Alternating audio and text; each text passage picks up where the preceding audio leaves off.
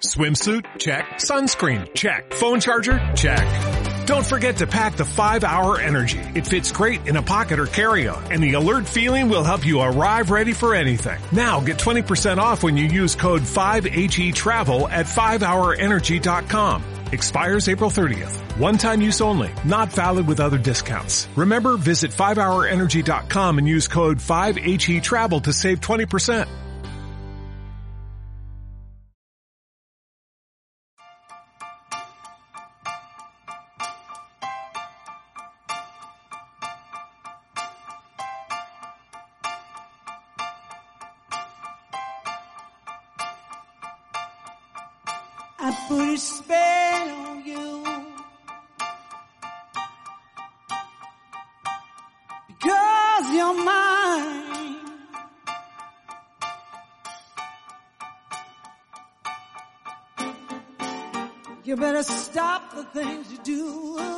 Hola, bienvenidos y bienvenidas a Rancho Drácula, el programa que lo mismo te cuenta una película hasta el mismísimo último plano, que te analiza en lo sintáctico y en lo morfológico, pues libros de modernidad muy discutible.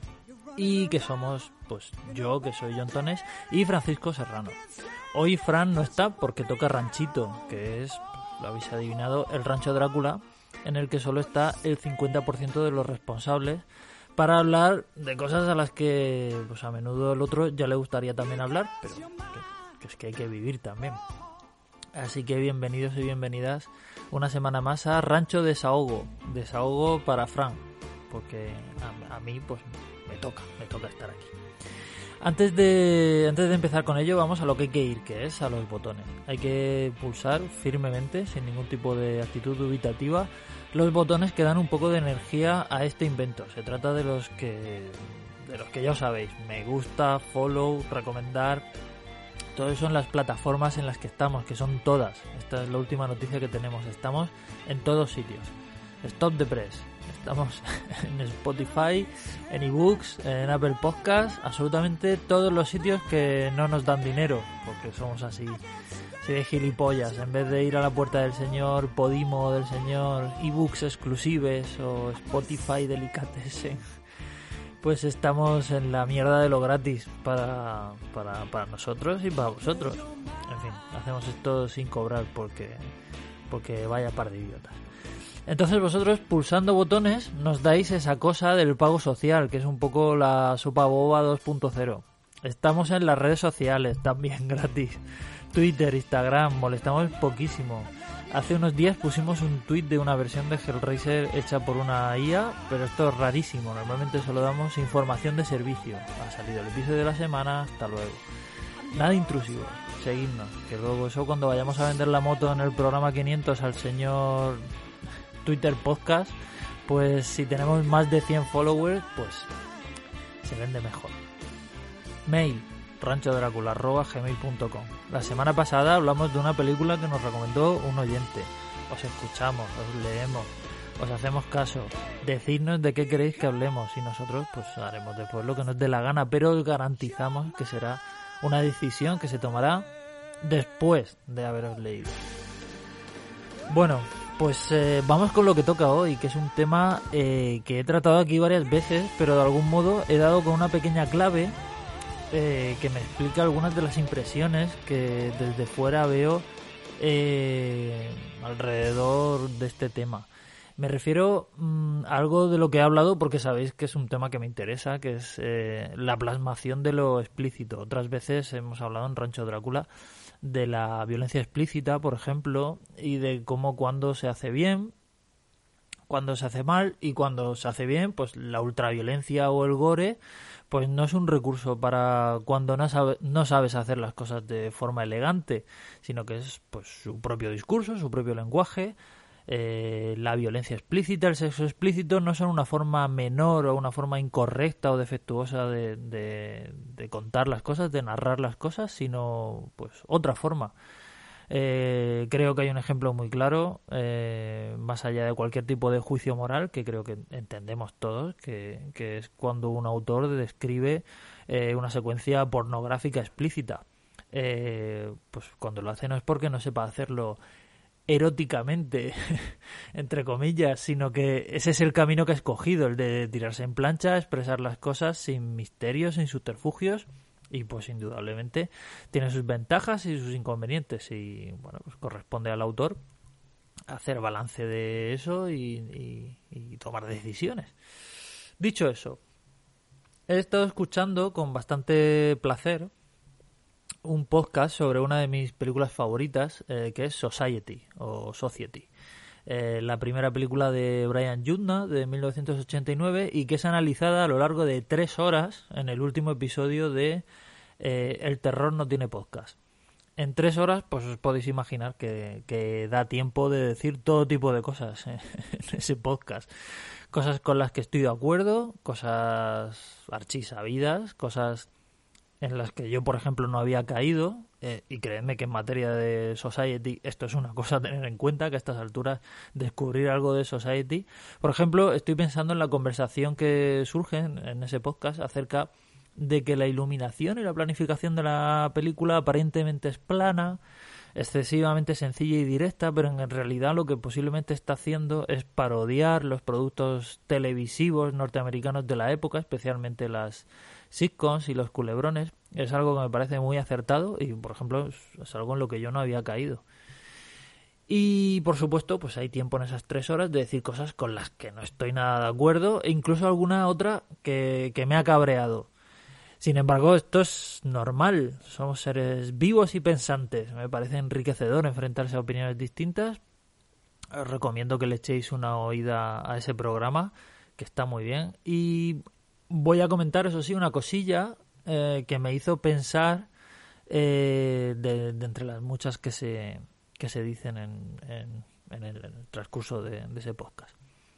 Bueno, Society, para quien no la conozca, pues es una película, como hemos dicho, de Brian Yuzna, popular entonces por ser el productor de Reanimator, y que con esta película debutó como director. Se trata de una película que fue un fracaso en Estados Unidos, pero no tanto en Europa, eh, donde se movió muchísimo y rápidamente pues se ganó una consideración de culto pues, casi instantánea. La peli habla de un chico de la alta sociedad de Beverly Hills que, sin embargo, se encuentra en su familia y entre la gente de su edad que le rodea un poco eh, como pez fuera del agua, hasta el punto que llega a pensar que es eh, adoptado. En su familia detecta también comportamientos extraños eh, que hacen que también haya acabado pensando que sus padres forman parte de algún extraño culto donde se eh, practica el incesto con su hermana y orgías con otros miembros de esta zona rica de la, de la ciudad. La película fue popular mm, sobre todo por los surrealistas efectos especiales de Screaming Mad George y que podrían considerarse una versión pues como pop y colorista y con un punto pesadillesco de los presupuestos de la nueva carne de películas de Cronenberg como Videodrome o La Mosca. Aunque la auténtica influencia de este creador de efectos hay que buscarla pues en los surrealistas y muy especialmente en, en Dalí. Hay una escena final en la que descubrimos que efectivamente hay orgías, pero porque los ricos de Beverly Hills son una especie de raza, no se sabe si alienígena, pero no humana, desde luego, que absorben, se alimentan de quienes no son como ellos y esto se lleva a cabo en un larguísimo y magnífico clímax de, pues, de carne retorcida, de cuerpos que se unen en una masa de, de, de carne chorreando limo y baba y que ocupa un salón entero. Es un delirio divertidísimo, la película es muy peleona y que pues francamente no se parece literalmente a ninguna otra película que pueda uno que pueda uno pensar. Eh, los aficionados al fantástico vivimos en una curiosa contradicción a la hora de valorar lo que nos gusta. Tenemos al mismo tiempo eh, una fobia muy particular al exceso de interpretación, a sobreinterpretar las cosas. Yo, yo creo que todos hemos oído a algún fan del fantástico, cuando no lo hemos hecho nosotros mismos, decir, pues no, las historias de Star Wars son aventuras espaciales y ya está no tienen más. O el conde Drácula es un monstruo que chupa sangre y ya está, no es una metáfora de nada. Y al mismo tiempo, por otra parte, tenemos como mm, la necesidad de dar una importancia extra a lo que vemos, normalmente formulada mm, en negativo. Eh, a ver, esta película de un asesino con hacha está bien, pero es solo eso, es solo una peli de un asesino con, con hacha, no tiene más, es decir, que no es gran cosa, no es como los clásicos del cine de verdad, porque solo es una peli de asesino con hacha. A ver, esto y lo otro chocan, entran en contradicción. No me habías dicho hace un momento que los iconos del fantástico son lo que son y no quieren decir nada y no hay problema con eso. Ahora resulta que cuando hablamos de asesinos con hacha sí que es un problema, nos aclaramos. ¿A ti realmente te gusta todo esto o preferirías estar viendo pelis de, James Gray? Porque aquí somos muchos y, y, huele a cerrado ya. Eh, si alguien se va a tomar el fresco, pues tampoco pasa nada. En fin, eh, mi opinión particular sobre este tema, sobre ambos temas, es que las dos posiciones están equivocadas. Es decir, muy en mi línea de pensamiento habitual, que es que todo el mundo se equivoca menos yo. Eh, quiero decir, el cine fantástico, con respecto al primer punto, el cine fantástico siempre quiere decir algo, por su propia naturaleza. A ver, el cine realista también está diciendo cosas y el cine documental, porque como sabéis, pues no existe la observación objetiva, hay un intermediario que es la cámara y el creador, pero esto que es muy evidente en el cine realista, pues imagínate si además estás hablando de cosas que no existen. Estás eh, creando un símbolo que se compara con algo real. Cuando, cuando haces narración fantástica, estás haciendo una metáfora. Y querido fan del fantástico sin mensaje, tú puedes patalear lo que quieras, pero las metáforas son las metáforas. Y funcionan como funcionan. Siempre quieren decir algo. Otra cosa es que quieran decir algo importante o algo inteligente, pero por su propio mecanismo, un símbolo tiene un significado a cuestas. Es, que funcionan así. ¿Qué, vamos a hacer? Funcionan así. Entonces, a veces mm, no son muy obvios estos los significados de los símbolos a ver, por ejemplo, hace poco leí un, eh, un libro, eh, Monstruos del Mercado, eh, que os recomiendo a todos, de David McNally, que es una exploración, lo, ha sacado antipersona, y, y es como una exploración de, de, de mitos del fantástico, Frankenstein, Drácula y los zombies, desde una perspectiva eh, marxista y, bueno, con, haciendo referencia a la lucha de clases y demás. Bueno, es un libro bastante, eh, o sea, que tiene un montón de, de niveles de lectura, eh, pero algo que hace muy interesante es, pues eso, explicar la simbología de los monstruos. Y hay una muy obvia que yo no conocía y que me ha resultado muy interesante descubrirla, que es que Frankenstein, entre otras cosas, era un símbolo del miedo eh, que había entre las clases más humildes eh, en el momento en el que fue escrito a que eh, a, la profanación de, la, de, los cadáveres para su uso en, en, estudios anatómicos, para, para, experimentar con ellos en la medicina y demás. O sea, esto es algo que pasaba y que se refleja en la, en la novela, porque eso sucede, sucede en la novela. Esto yo no, no lo sabía, no, o sea, no sabía que existía esa condición, o sea, esa preocupación en la, en la sociedad de los, eh, de los, de, la gente más humilde, eh, una preocupación porque los ricos eh, o, las clases más, más altas no les dejaran en paz ni siquiera después de muertos, esa preocupación, pues claramente, supongo que ahora que que la estoy enunciando, veis claro que eso se refleja en, en, Frankenstein, en la novela. Y yo esto no lo sabía, es decir, que a veces eh, los, las metáforas de los monstruos no son muy obvias, pero hay otras veces que son muy evidentes.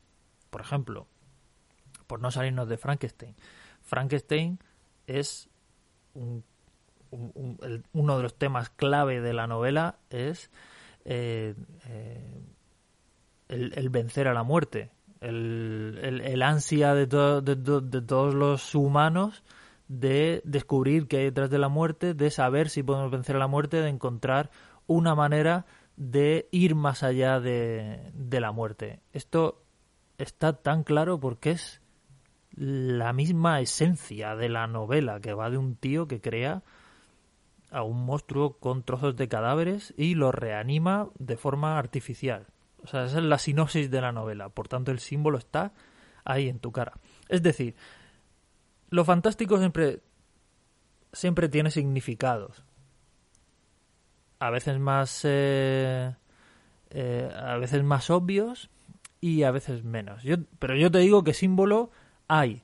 Luego ya cada cual. Si luego tú quieres pensar que el hecho de que los malos de Star Wars se llamen el Imperio, eso es una cosa que no quiere decir nada, que es una palabra escogida al azar, pues oye, allá tú. Y la otra cuestión que decíamos, lo de los asesinos con hacha, es aparentemente contradictorio con, con esto que acabo de decir, pero curiosamente aqueja a las mismas personas. Pues también está equivocado. Ese complejo de inferioridad de esta peli de cine fantástico no es suficientemente buena porque lo que cuenta, el símbolo que usa, no es lo suficientemente refinado o elegante o inteligente. Esto es un disparate en, una codificación de la narrativa, que es la narrativa fantástica, que ha conseguido hacer de lo explícito una virtud. Ya he comentado antes que, que, he hablado un montón de veces aquí en el podcast de cómo el gore, la ultraviolencia, no es una forma menor de representación, sino que usa sus propios ritmos y sus propios signos. Pues eh, lo mismo, una metáfora, un mensaje, un símbolo, un argumento poco sutil puede ser debido, por supuesto, a la torpeza del que lo enuncia, por descontado, pero también puede ser una decisión voluntaria eh, hacerlo de esa manera. Y se me ocurren pocos casos mejores para, para ejemplificarlo que Society.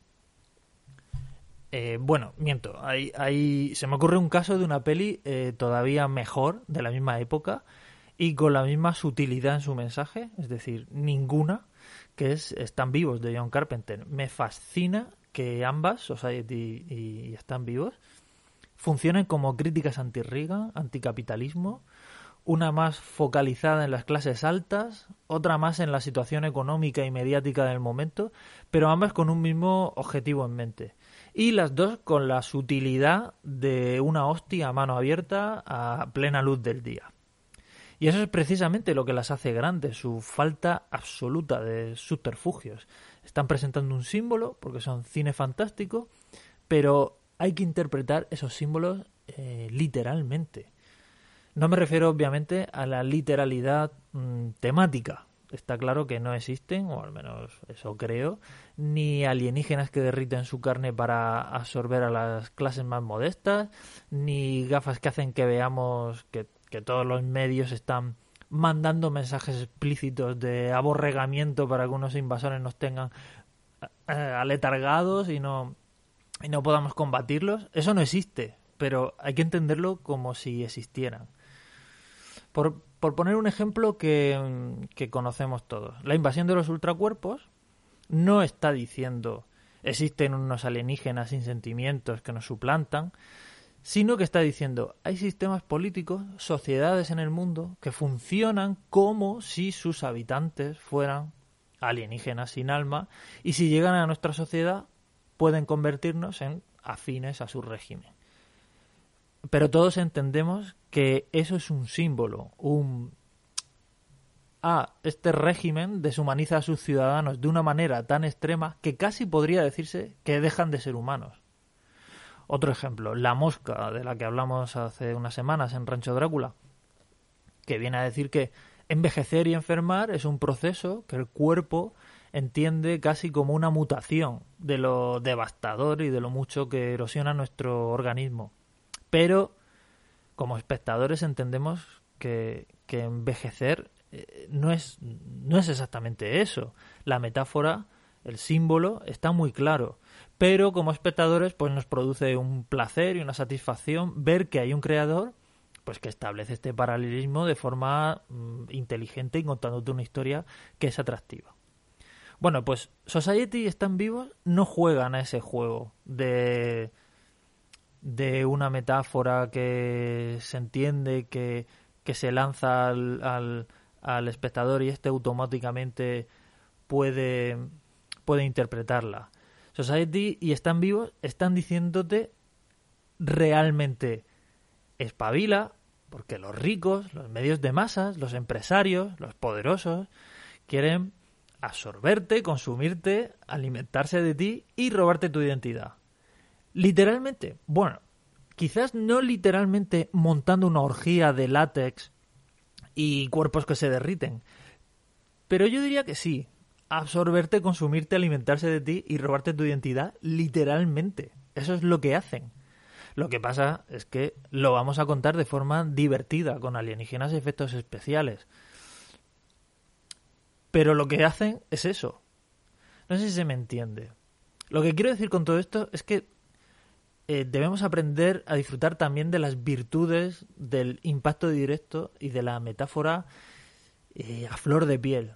La, tosquedad y las aristas sin limar muchas veces tienen su propio lenguaje, como sabéis perfectamente, pues quienes leéis cómics, que es un medio mucho menos constreñido por las convenciones académicas que el cine, o quienes escucháis música donde hay géneros, como el punk o el industrial, que literalmente hacen del ruido, de la falta de sofisticación, de la chicharra, su forma de comunicar y su mensaje. De hecho, el ruido y el grito son el mensaje. Y lo cierto es que esa es la cuestión. Society, y están vivos, eh, parecen decirnos, chico o chica, mm, mira, te lo digo así de claro, o es que te comen por los pies. El mensaje que quieren enviarnos, un poco al estilo de lo que sucede con el, con el punk, por ejemplo, es tan elemental, tan importante y tan resumible en solo un par de frases que la forma más coherente de enunciarlo es con una metáfora cuya capa simbólica prácticamente se evapora con solo mirarla. Y esto es un poco lo que eh, lo que tenía que comentaros. No, no olvidéis que seguimos aquí por todo, seguimos aquí por, por el rancho, eh, seguimos todo el rato, todo el tiempo que haga falta, eh, pues con metáforas muy, muy facilitas, muy facilitas siempre. Y que nos vemos pues en el próximo rancho o ranchito, lo que toque primero. Hasta luego.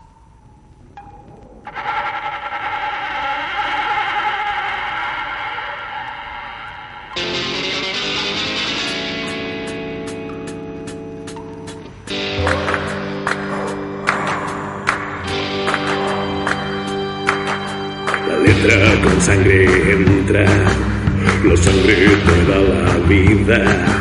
La letra escrita con sangre suele ser más divertida. Rancho Drácula,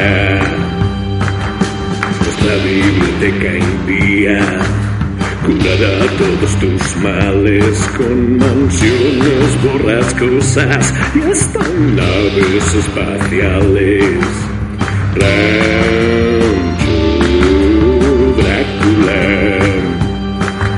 Ven a pasar la noche al rancho Drácula, que en lugar de vacas verás tarantulas, alitas de murciélago de marca, vaginas y botas de vaquero con telarañas.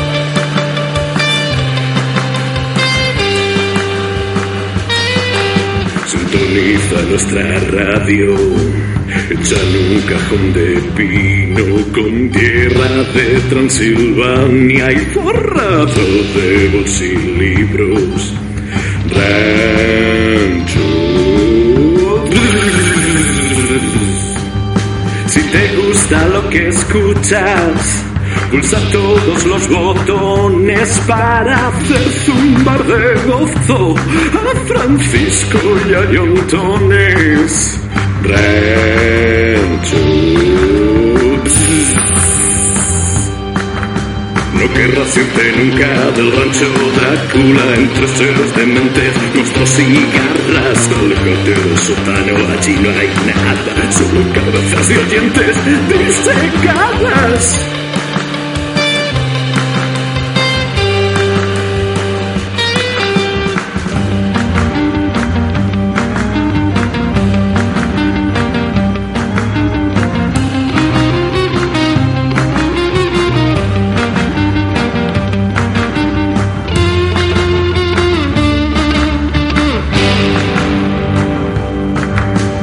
Duermes para siempre en el rancho Drácula junto a otros esqueletos en una jaula.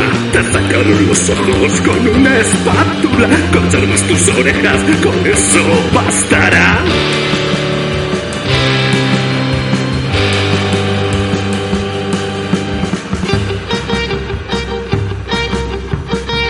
Rancho Drácula.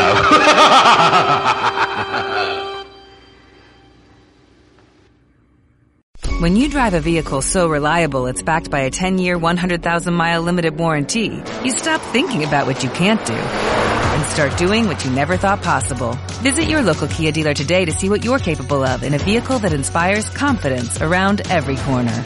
Kia, movement that inspires. Call 800-333-4KIA for details. Always drive safely. Limited inventory available. Warranties include 10-year 100,000 mile powertrain and 5-year 60,000 mile basic. Warranties are limited. See retailer for details.